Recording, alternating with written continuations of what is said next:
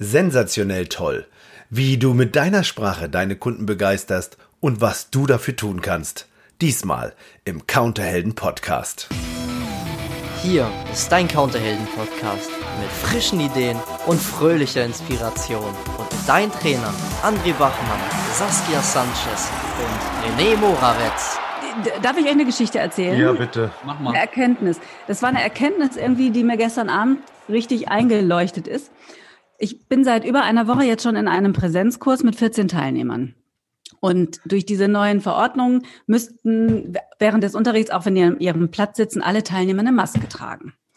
So, das heißt, die kommen rein in den Raum, haben eine Maske auf, die gehen raus aus dem Raum, haben eine Maske auf. Ich sehe den die ganze Zeit da mit ihrer Maske. Ich habe auch mal die ganze Zeit eine Maske auf. Und ich sehe tatsächlich also wirklich nur Nasenwurzel, Augen. Und ich habe gespürt, wie schwierig das ist, mir eine ganz eindeutige Idee vom Charakter oder von der Wesensart von Leuten zu machen, wenn ich nur die obere Gesichtshälfte sehe, die teilweise streng oder auch älter aussieht und dann kommen Aussagen, die ich mit dem, was ich sehe, nicht so richtig in Verbindung bringen kann. Und jetzt bin ich die Tage einfach mal runter in der Pause, als die alle beim Rauchen und beim Kaffeetrinken draußen vor der Tür standen und habe mir die mal alle ohne Maske angeguckt und habe gedacht, ach, das ist ja interessant. Jetzt irgendwie fügt sich das Bild zusammen von dem, was sie gesagt haben und ja, passt jetzt besser zur Person, weil man tatsächlich den Mund auch sieht und man sieht die Mundwinkel und man sieht die Lächeln und denn wenn ich vor denen stehe im Raum, der ganz hinten in der Reihe, der ist vielleicht sechs Meter oder so von mir entfernt. Da kann ich natürlich überhaupt keine Lachfalten mehr um die Augen entdecken, wenn der irgendwas sagt. Mir geht total viel verloren. Mhm. Und alles muss über die Sprache ja vervollständigt werden sozusagen. Ähm, okay, weil weil sozusagen so viele mehr Sachen transportiert werden als nur der Inhalt, ne? Ja, es ist ja 80 Prozent ist ja irgendwie Subtext, ne? Ist ja, ist ja nur 20 mhm. Prozent ungefähr Sachinhalt und der Rest ist Subtext. Also alles, was ich mit meiner Körpersprache oder mit meiner Mimik oder mit meinem Tonfall auch ausdrücke. Naja, und jetzt klar, manche haben FFP2-Maske auf. Das ist das Tonfall nicht mehr viel zu hören. Er ist manchmal nicht so dolle mit dem Tonfall. Mhm. Und die sitzen da ist also auch die Körpersprache selten so explizit, dass man wirklich hundertprozentig abschätzen kann, was die tun und meinen. Und ich, das tut mir echt schwer. Und ich merke auch, es ist umgekehrt genau das Gleiche. Die haben bei mir auch. Immer wenn ich mal die Maske runterziehe, um was zu trinken, dann starren mich alle an. Total witzig. Jetzt ist ja so eine Frage. Jetzt, jetzt hast du uns ja quasi erzählt, äh, aus dem Trainerleben zurzeit live, mhm. wie es geht, dass Emotionen, äh, emotionale Informationen ja wenig oder sehr, sehr schlecht transportiert werden können. Und jetzt ist unser Thema ja so, so ein bisschen dran, ne? Das stimmt schon. Ne? Wie kann ich mit Worten Emotionen wecken und überhaupt, wie, wie transportieren sich überhaupt Emotionen? René, wie glaubst du denn, dass sich äh, äh, denn Emotionen überhaupt übertragen? Ich glaube, über die Luft. Ich glaube, dass Emotionen, oh, das ist jetzt, oh, jetzt ist aber esoterisch. Ey, das ist ein Reisebüro-Podcast, Leute. Ich bin gespannt. Also, gut, könnte man ja auch als Kunde oder Kollege, könnte man ja auch also da reinbauen, ne? Also ich glaube, wenn in einem Büro, ja, schlechte Stimmung ist, und ich kenne das von einem Büro hier in Berlin, wo ich als Außendienst damals unterwegs gewesen bin für die TUI. Ich kam in das Büro hier in Pankow ähm, und die Stimmung war, die Energy war so doof in diesem Büro, dass die ganze Stimmung auf, wenn der, wenn, in dem Moment, wo ich da reinkam, fühlte sich das schon ganz komisch an.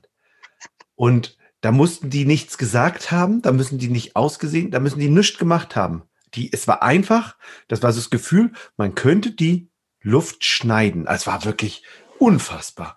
Und deswegen, äh, das fing, das war so, das, das nehmen die Leute gar nicht bewusst wahr, dass die Stimmung, dass das irgendwie komisches Gefühl Energy, ich nenne das immer die Energy ist komisch.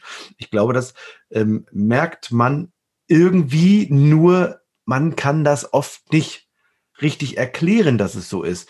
Also, mal angenommen, das wäre jetzt so. Und jemand, der hier zuhört, hat das schon mal erlebt. Ja, stimmt, da hat er recht. Dann ist es schon mal gut, dann bist du ganz nah bei dir. Ne? Wenn du das noch nie festgestellt hast, dann könntest du noch mal überlegen, Zugang zu Gefühlen. Und wenn du das weißt, dann kannst du es ja auch beeinflussen. Also, dann kannst du dafür sorgen, dass deine Stimmung gut ist, dass die Menschen in deiner Umgebung auch bessere Stimmung haben. Also, wie überträgt sich ein Gefühl über die Luft? Also ja, das stimmt. ähm, britische Wissenschaftler habe ich letztens gelesen, ich glaube, ich war im Geo, haben jetzt rausgefunden, woran das liegt.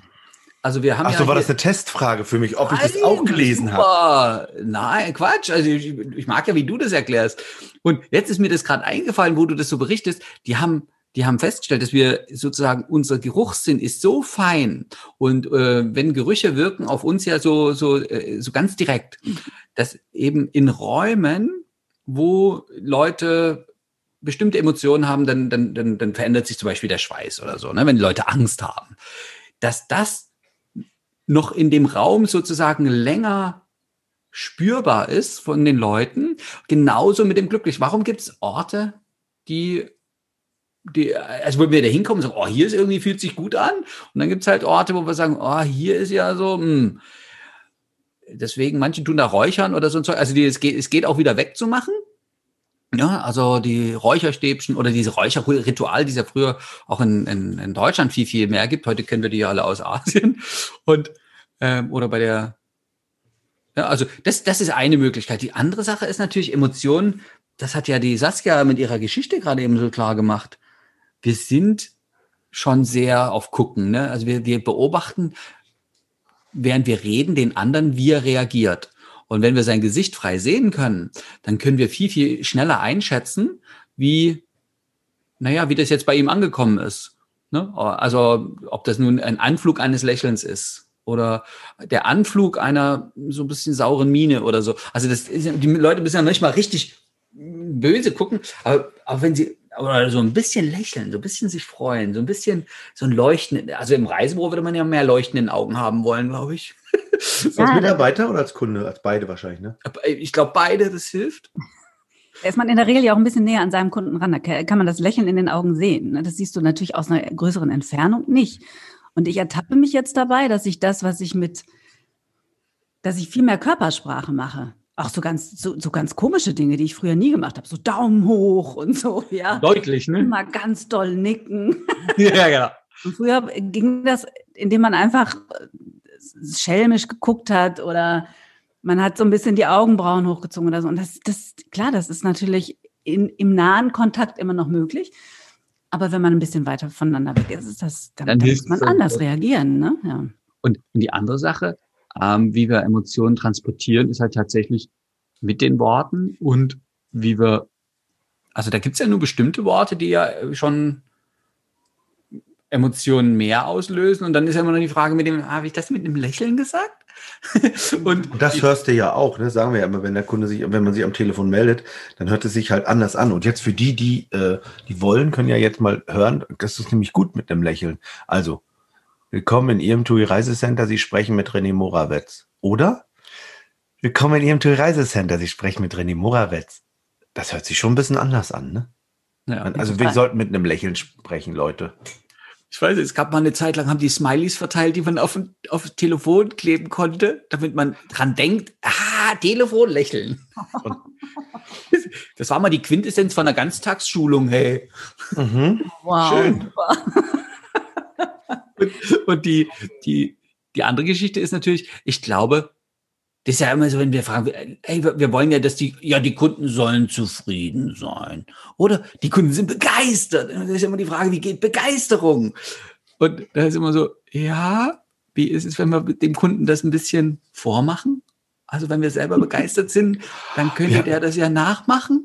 Genau, ich hatte gestern, wir waren, hatten gestern, äh, Manja hatte an ein, ein, ähm, wie sagt man, ein Webinar zu einer Hotelmarke, die ganz toll ist, also einer TUI-Hotelmarke, einer TUI Hotel Club Marke.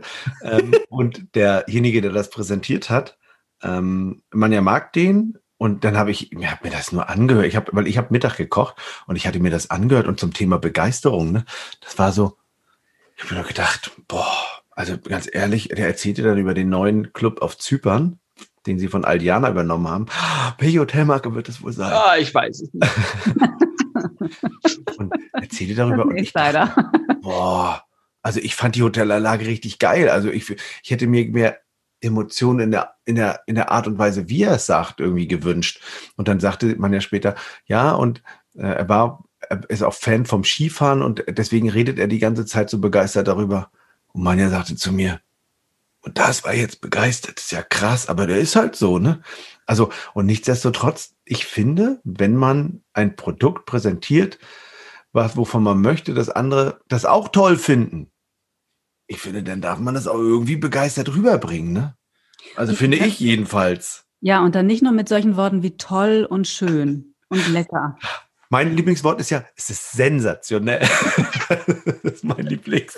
Wie dieser Podcast. Das ist ja immer sensationell. Sensationell. Fünf Sterne.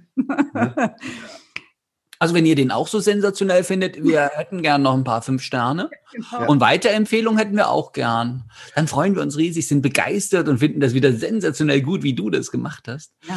Aber tatsächlich, wenn wir ein Hotel mal beschreiben oder eine Ferienanlage oder eine, eine Rundreise oder so, oh, das ist eine klasse Rundreise, das, das wird sensationelles Erlebnis. Ähm, da haben sie auch einen tollen Reiseleiter und äh, dann werden sie total begeistert zurückkommen macht jetzt genau was mit dir? Mir ist also, ah, ich meine, ich war mit, ähm, ist ja mein Lieblingsbeispiel, mit Studiosus äh, auf einer Wanderstudienreise in Armenien, Georgien. Und der Reiseleiter war gar kein Studienreiseleiter, sondern war, oh, da steht ja immer da, was der studiert hat. Da stand irgendwie, ähm, was, äh, Griechisch, nein, das war irgendwie irgendwas mit Kunsthistoriker oder sowas stand da. Der war geweihter Erzpriester der griechisch-orthodoxen Kirche wusste ich auch nicht, was das ist, aber der war so als Mensch so toll, der hatte so viel Lebenserfahrung, der hatte schon Gemeinden geleitet und der hat so viele Geschichten erzählt und dann ist ja, wenn ich sage, der Reiseleiter ist da wirklich gut ausgebildet, vielleicht noch nicht das, was die Leute abholt. Und wenn ich sage, oh, die Reisen sind so geil organisiert, dann weiß ich, was ich damit meine. Das Coole ist, die machen sowas wie Vorstellungsrunden und die machen, das habe ich denen dann gefragt. Am letzten Tag gibt's keine schwierigen Themen mehr. Ne? Also wir fahren da durch Armenien und da ist irgendwo auch äh, ein Stromproduzent. Das ist in Armenien genau ein Kernkraftwerk.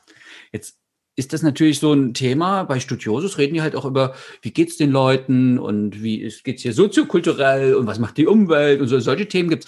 An den letzten Tagen gibt's sowas nicht mehr. Dann denke ich mir, boah, das ist ja schlau. Das ist so schlau äh, ausgedacht. Wie kriege ich das denn rüber, außer mit so großen Wörtern, wo jeder sich was ausdenkt? Mhm. Also dürfen wir kleinteiliger werden. Ich darf also was erzählen. Meine Lieblingsgeschichte ist ja, oh, ich war in Miami, da sind wir mit dem Cabrio, hatten wir eine, damals eine Seminarreise, durften wir Cabrio fahren, das war toll. Und dann haben wir tolle Hotels gesehen und waren an schönen Stränden.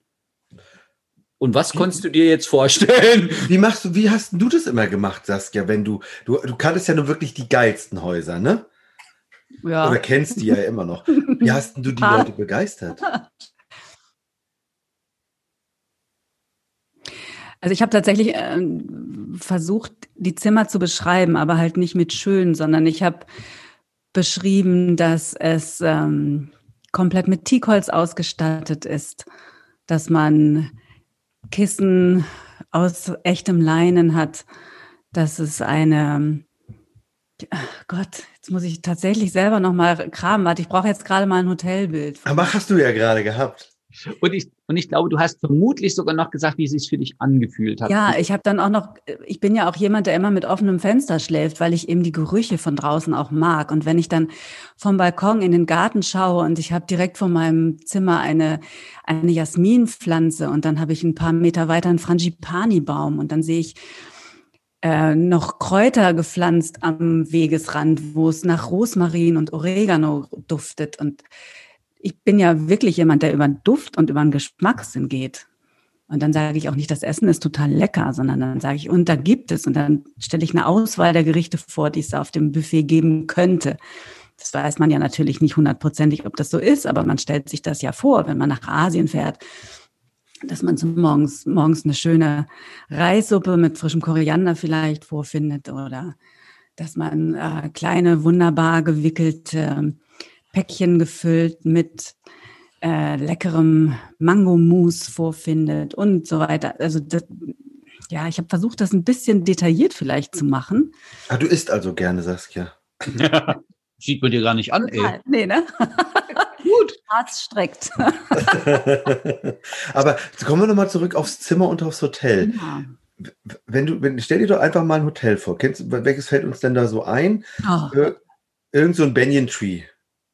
Na, ich habe mir was anderes jetzt ausgedacht. Okay. Nimm mal was anderes. Gut, nimm mal. Okay. Wir können ja raten lassen. Die, unsere Zuhörer können ja raten. Oh, warte, warte. Ähm, Sie gehen durch die Anlage, die sich farblich fast nicht von der Umgebung abhebt, die hundertprozentig sich hinein oder hineingewachsen zu sein scheint. Und dann öffnet man eine große Holztür in seinen Zimmertrakt, denn alle, es gibt keine Einzelzimmer dort, sondern man hat tatsächlich einen zwei, drei Zimmer aneinander geräumt. Das ist wie eine eigene Wohnung. Man öffnet eine große, schwere, geschnitzte Holztür und dahinter ist ein, man denkt vielleicht, es ist rustikal dahinter, aber nein, es ist sehr modern. Lokale Materialien sind verwendet worden. Die Farbgebung der Umgebung findet sich in den Zimmern wieder. Und man hat den ein oder anderen kleinen Hingucker, in dem tatsächlich ähm, ein, ein Bild, ein gemaltes, ach, das ist jetzt irgendwie alles, das musst du wegschneiden, René. Nee, das kannst du drin lassen, das ist gut. Ah. Das ist perfekt. also ich, ich gucke die ganze Zeit, ich beobachte dich, wie du die ganze Zeit dir das Zimmer anguckst, das ist so geil. Und ja, und dann, ich fand so sensationell, ich meine, ich fand das Zimmer schon sensationell. Ich fand auch weil sensationell, weil es sich so perfekt an das Land und an die Umgebung angepasst hat, dass ich wirklich das Gefühl hatte, ich bin in dem Land. Und wir hatten, oder dieses Hotel ist hypermodern, man hat keine einzelnen Schalter, mit denen man das Licht ein- und ausschandelt, sondern man hat eine Art Bedienungstafel, mit der man eben Lichtstimmung erzeugen kann in dem Raum. Man kommt rein und man will aber in, vielleicht gar kein Licht anmachen, weil man guckt als erstes wupp durch das riesengroße bodentiefe Fenster, davor eine kleine Terrasse und schaut direkt in die Landschaft, die so atemberaubend ist, weil es so anders ist als bei uns zu Hause, als bei uns in der Umgebung, dass mir ist wirklich die Luft weggeblieben, als ich da reingegangen bin. Oh, schön. Ah, so geht, das, so geht das also, Leute. Das war ja einfach. Wo hast du denn die ganzen, die ganzen Wörter her? Ja, tatsächlich lese ich gerne Bücher, die bildhafte Sprache nutzen. Und tatsächlich, ich habe ja auch mal Unterricht gegeben hier an der Schule für Touristik in Berlin. Und wir haben ja auch Verkaufsgespräche geübt. Und wenn es darum ging, einen Strand zu beschreiben oder ein Hotel zu beschreiben und die Schüler dann gekommen sind mit toll und modern und so, habe ich gesagt, nee, das streichen wir mal alles durch und dann streichen, schreiben wir mal noch ein paar Sachen dahinter, was man auch sagen könnte. Mhm. Und haben so quasi uns ein Wortrepertoire erarbeitet. Ah, also das könnte ich jetzt, ähm, wenn ich, falls es noch so einen Katalog gibt, der in meinem Reisebüro rumliegt, könnte ich ja den, den nehmen und könnte sozusagen mit dem Kollegen oder der Familie. Einfach mal das üben. Könnt ihr ja mal erzählen, was ich da sehe. Oder ich nehme meine Urlaubsfotos, die sind eigentlich viel einfacher, weil da bin ich schon emotionalisiert, wenn der Urlaub schön war. Und berichte mal von diesem, oh, dieser Puderzucker-Sandstrand, so ganz fein, der, der knirscht so süß, wenn man da drauf, das ist wie frischer Schnee, wenn man da drauf läuft. Und dann der sanfte Sonnenaufgang, das fand ich ja so, so, so krass, ne? Also wir sind nach Mexiko geflogen und zack, nächsten Morgen alle Leute, die da gelandet sind, waren erstmal beim Sonnenaufgang durch die Zeitverschiebung und dann guckten uns da so Pastellwölkchen an und ganz, also so sanft rosa, orange und das Wasser leuchtete so türkis. Das ist doch der Hammer. Und dann diese Palmen, also ein Rauschen war das nicht, das war ja nur so eine ganz leichte Brise, die über die Haut ging und, aber die, die, die Palmenblätter wackelten dann so. Und ich war so, wow, gestern Abend gelandet, heute schon am Strand und es ist schon so schön, hier will ich bleiben. Und das geht, das geht doch überall. Und wenn ich meine Emotionen also manche Leute würden, also einige würden das halt über New York erzählen, also ihre, ihre Emotionen und ihre, die Details machen es, glaube ich. Wie kann ich Emotionen mit Worten erzeugen, indem ich eben die großen Wörter, also mir rutschen ja manchmal so große Wörter raus, sensationell, klasse, eben kleiner mache und eben genau berichte, was, was ich erlebt habe, was meine Sinneseindrücke sind, was meine Sinne, was praktisch auf die eingeströmt ist. Und ähm, das, das macht, glaube ich, schon für mich den Unterschied. Und ich glaube, so können wir äh, emotionalisieren. Ähm, gab früher mal eine Hotelkette, die ich gern verkauft habe. Und da habe ich den Leuten immer berichtet, wie so eine kleine Missy mit ihren Handschüchen da am, äh, am Frühstücksbuffet stand und dann das Obst da geschält hatte und, und klein geschnitten und dann zzz, frischen Saft daraus. Da gab es sechs oder acht verschiedene frische äh, Säfte. Ich glaube, die Leute hatten das alle schon. Das wollten die dann auch. Könnte es das sein? Das, das ist es. Ich bin mal gefragt worden, als ich mit einer Freundin aus Beirut zurückkam, was mir dann an Beirut so, was ich dann so spannend fand. Das ist schon viele Jahre her. Und was ich so außergewöhnlich fand, war die Geräuschkulisse. Wir haben in einem Hotel gewohnt, was Gott sei Dank noch steht, auch nach diesem Bomben, nach nicht der Bombe Quatsch, nach dieser Explosion letztes äh, letzten Sommer, weiß ich, dass das Hotel noch steht, Hotel Grey. Wenn man da morgens aus dem Fenster geguckt hat, dann sah man einen Wahnsinnsverkehr. Man schaut also runter auf diese irrsinnige Wuselei. Also man hatte immer diesen, auch ganz viel Hupen im, im Ohr, ja, weil offensichtlich gehört das dazu bei den Libanesen, dass sie hupen. Und wenn man keine, wenn die Hupe nicht funktioniert, dann fährt man das Auto wahrscheinlich auch nicht. das war so einmal in so einem Gewusel drin zu sein, so eine Geräuschkulisse zu haben, die man im Urlaub ja wahrscheinlich nie unbedingt schätzt. Und dazu dann aber den Ruf des Muezzins aus der einen Ecke. Das Leuten der christlichen Kirche, der, also der evangelischen Kirche aus der anderen Ecke. Kurz danach stimmte die katholische Kirche ein. Dann kamen noch die Orthodoxen. Das war ein, ein Kirchengebimmel und ein Muezzingesang, das war eine, ein Wahnsinnsklangteppich, der sich da bei uns tagsüber ergossen hat, wenn wir mal auf dem Balkon gestanden haben. Und das war, ja, das war, das war so eine irre Mischung aus Arabien und Europa und anders. Das, dieses Fremdartige, das war total toll. Da, da fällt mir ein, dass Menschen ja unterschiedlich reagieren. Und wenn ich ähm, sozusagen jemanden mhm. vor mir habe, der auf, auf Geräusche abfährt, Ne? Und machen wir uns nichts vor, die Leute erzählen es uns. Also ich kenne einen, der war mal Radiomoderator und äh, Programmchef und Musik war schon immer seins. Der wird ja über Berichte wie, wie von dir, ähm, über, über was ich dort äh, hören kann, viel, viel mehr abfahren. Äh, mit den Geschmäckern. Äh, also es gibt ja Menschen, die sehr über Gesch Geruch, Geschmack äh, gehen. Da kann ich die auch sehr gut abholen. Sie werden, auch die werden uns das berichtet haben. Und natürlich gibt's, ich meine, gucken ist ja das, was, was einer der wichtigsten Sinneskanäle für uns alle ist. Also was, was sehe ich denn da? Und da, da könnte ich mich ja auf den Kunden auch einstellen. Dann, also nicht nur von mir ausgehend. Und wo du das so erzähltest mit Beirut, da war ich gerade eben in Marrakesch. Wie du so anfingst. Hm. Oh. Und ich war in Indien. Oh, ich war in Delhi. Das, das, das war so der Hammer. Ich habe sofort angefangen und gesagt, oh. Und in Marrakesch ist er mit diesem Jemna Efna, dann kommt dann der Geruch dazu, weil diese vielen Garküchen und der frisch gepresste Orangensaft und dann, und dann, dann fängt das an mit, fürs Auge. Das war ja so, da trafen sich ja jeden Abend da Tausende von Menschen, als ich dort war. Ich war schon mehrfach abends dort und, äh, und, und die Stimmung ist ausgelassen. Dann, dann, wie gesagt, der, der Geruch von dem Gebrutzelten da und dann gibt es Leute, die machen dort Taubenshow. Ich habe noch nie gesehen, dass jemand Tauben dressiert hat. Ich habe eine Katzenshow gesehen, die dann irgendwelche Akrobaten, die dann äh, äh, geklettert sind und, und äh, so große Figuren gestellt haben, bis hin zu den, bis hin zu diesen Märchenerzählern. Da war ich dann ja traurig, dass, dass mein Französisch und, oder auch mein Arabisch so sehr schlecht ist.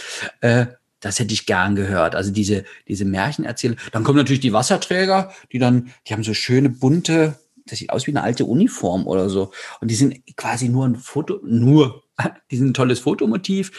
Und die wollen dann auch Geld haben. Die werden dann ein bisschen hartnäckig. Und also da war, da war ich sofort dort. René war in Indien. Was, was hast du sofort für Bilder gehabt?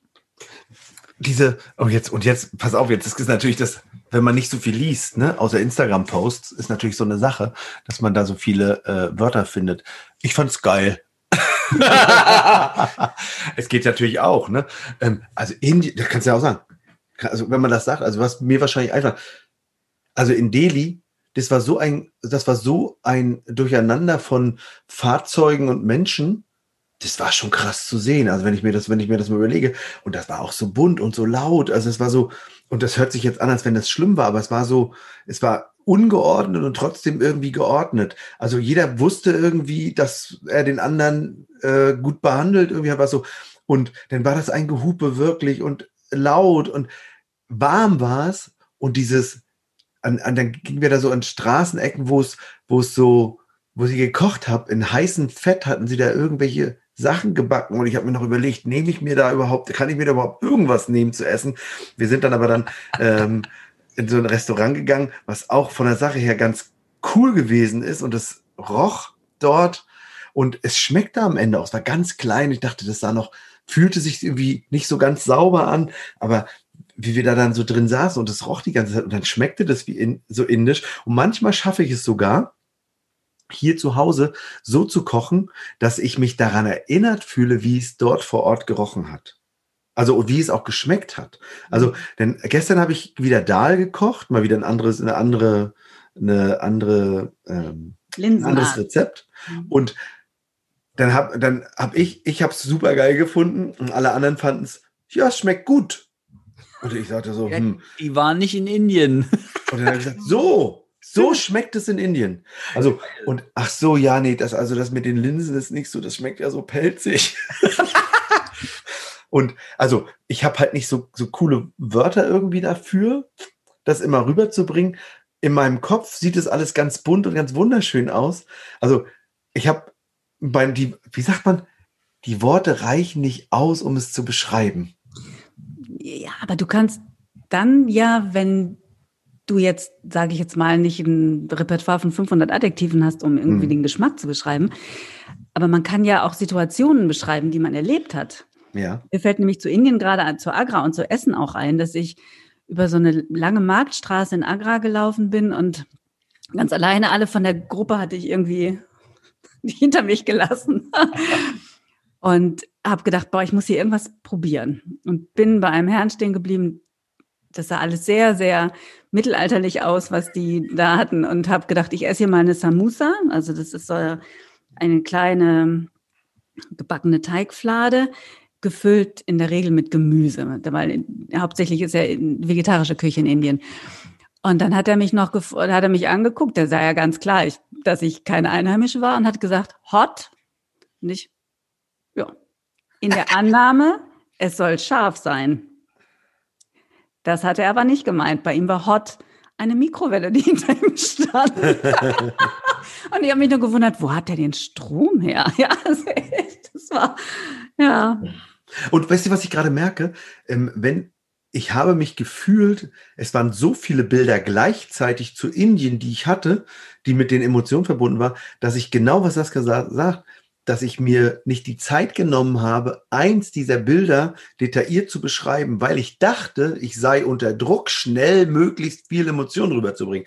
Nur so einfach ist es halt nicht. Wenn ich schnelle Emotionen rüberbringen will, dann muss ich die Geschichten schnell erzählen, dann muss ich schnell reden und so weiter und so fort und erzeuge bei dem anderen Hyperventilation. Also da allein, dass ich das schnell rede. So, aber wenn ich natürlich ein ausführliches Bild meiner, meiner Eindrücke auf diesem indischen Markt beschreiben möchte, dann darf ich mir wirklich auch Zeit nehmen, darüber zu reden und je mehr Zeit ich mir nehme, um diese Bilder zu beschreiben und je schöner und bunter die Bilder sind, umso mehr fühlt der andere sich rein. Und umso mehr will er das vielleicht dann auch haben. Also ich mache das natürlich nur dann, wenn ich davon überzeugt bin, dass das für den anderen gut ist.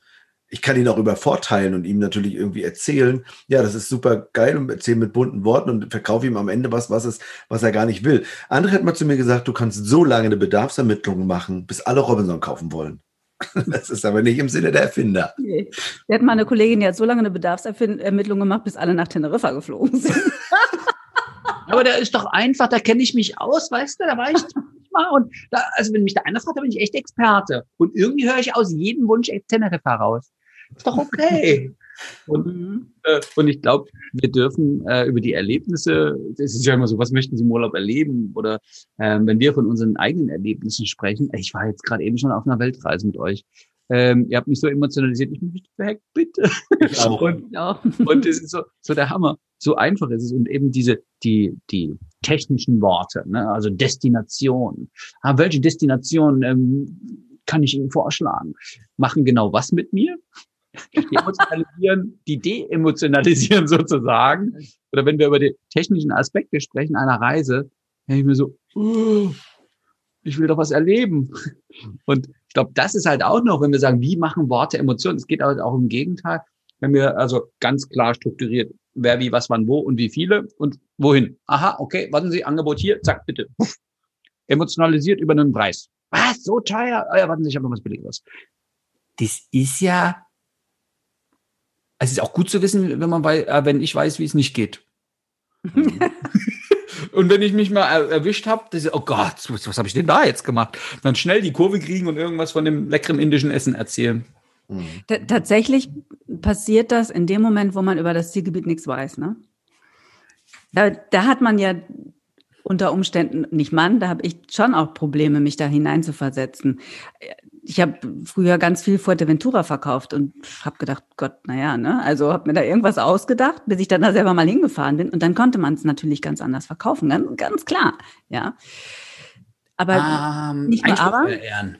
Einspruch, naja, klar, ich könnte mir auch, hahaha, ich rede jetzt von einer Zeit von vor 30, 35 Jahren, äh, ich könnte mir natürlich auch dazu Filme anschauen, ich könnte mir dazu Buchmaterial besorgen, ich könnte mir dazu Klangteppiche besorgen, die es ja sogar gibt und könnte mich auf eine andere Art und Weise mit dem Zielgebiet im Vorfeld schon mal beschäftigen. Wenn ich denn weiß, das verkaufen wir total viel, da steht jetzt aber in den nächsten zwei, drei Jahren keine Inforeise an und ich privat mache ich da jetzt auch gerade keinen Urlaub, kann ich mich damit natürlich schon mal auf eine andere Art und Weise beschäftigen. Heute geht das ja einfach, ne? Also vor 35 Jahren, da musstest du jemanden finden, der Fuerteventura kannte, der dir das erzählt hat.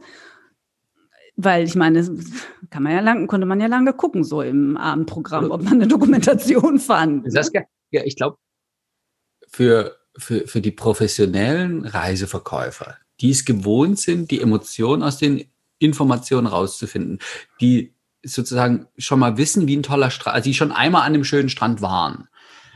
Ähm, jetzt ist ja so, kann ich also nichts verkaufen, wo ich nicht schon war. Wir würden ja einige Expis sagen, ich glaube einfach nur, weil Seminarreisen so geil sind. Ich glaube, wenn ich deutlich mache beim Kunden, wie ich es mir vorstelle, also wie mein Traum aussieht und der ist emotional gefärbt und der ist, der hat Details und Adjektive und der, das kann ja sein, dass ich eben, oh, in Fuerteventura habe ich dann schon mal gesehen, dass da Strände gibt. Oh, da sind so schöne helle Strände und da stelle ich mir vor, wie ich mit meiner Frau da Hand in Hand in der laufe kilometerlang und äh, die Brise des Meeres, also die habe ich ja schon mal woanders erlebt, die wird es da vermutlich auch geben auf der Haut und äh, die kühlt gleichzeitig, so dass wir nicht so überhitzen und ah, wir haben auch wenig an und schön und es alles riecht nach Sonnenöl. Äh, muss ich dazu auf Fuerteventura gewesen sein? Nee, musst du nicht, wenn es tatsächlich um diese, diese Strandangelegenheit geht. Ne? Aber ich, ich laber jetzt aus dem Nähkästchen, aber ich bin ganz ehrlich die Leute haben mich dann auch gefragt, ja, was kann man sich denn da angucken? Oh, ich dachte, die Insel ist ja ziemlich groß, da kann man schon auch sich eine ganze Menge angucken. Also Mietwagen für eine Woche lohnt schon. Entschuldigung. Ja, genau, genau. Nachdem ich dann da da war, habe ich gedacht, okay. Und wir hatten Stamm, Stammkunden, die sind zweimal im Jahr dahin gefahren für zwei ja. und drei Wochen. Und die haben jedes Mal zwei Wochen Mietwagen. Ich weiß bis heute nicht, was die sich alles angeguckt haben, aber für eine Woche reicht es auf alle Fälle. Klar kann man sich als professioneller Verkäufer eine ganze Menge hm, Bilder aus den Rippen schneiden. Ja. Wenn man schon ein bisschen in der Umgebung, also schon mal ein bisschen in der Welt rumgekommen ist, kann man sich ja auch ein bisschen was erzählen. Und dann sind die Erzählungen, die man vielleicht von äh, vom Essen in Thailand und von Vietnam oder zu Kambodscha und Laos ähm, kann man sich so ein Mischmasch aussuchen. Der Kunde weiß es unter Umständen nicht, dass das jetzt ein typisch laotisches Gericht ist, was er wahrscheinlich in Hanoi nicht findet. Aber ja. Und ich glaube, es geht gar nicht darum, um dieses Gericht dort zu finden, sondern es geht einfach darum, mit Sprache Emotionen zu wecken, dass der Mensch inspiriert ist, da in Urlaub hinfahren zu wollen, um einfach meiner Wahl für ihn Glaubwürdigkeit zu verhelfen. Ja. Zu Glaubwürdigkeit zu verhelfen. Ah, ich glaube, ist es nicht sogar noch anders, ihn mit, mit zu, Auch. zum Träumen und dass sozusagen diese, der, der Wunsch nach der Reise, die wir natürlich nach bestem Wissen und Gewissen mit einer ganz tollen Bedarfsermittlung, das machen wir ein andermal, äh, ja, also wenn ich wirklich mich für den Kunden interessiert habe und seine Wünsche, seine Urlaubssituation, die er sich ja, mit seiner Familie oder je nachdem, wer mitreist, wünscht und ich erfülle ihm das und ich kann ihn schon ein Stück emotional da mitnehmen, dann will er es ja auch unterschreiben, dann will er es haben, dann, dann habe ich es ja richtig gemacht. Und da darf ich ihn ja auch nicht nur technisch verstehen, ah, am Freitag können Sie los, sondern ich darf ihn auch emotional verstehen. Sag, ach, bis Donnerstagabend arbeiten Sie, das ist ja toll.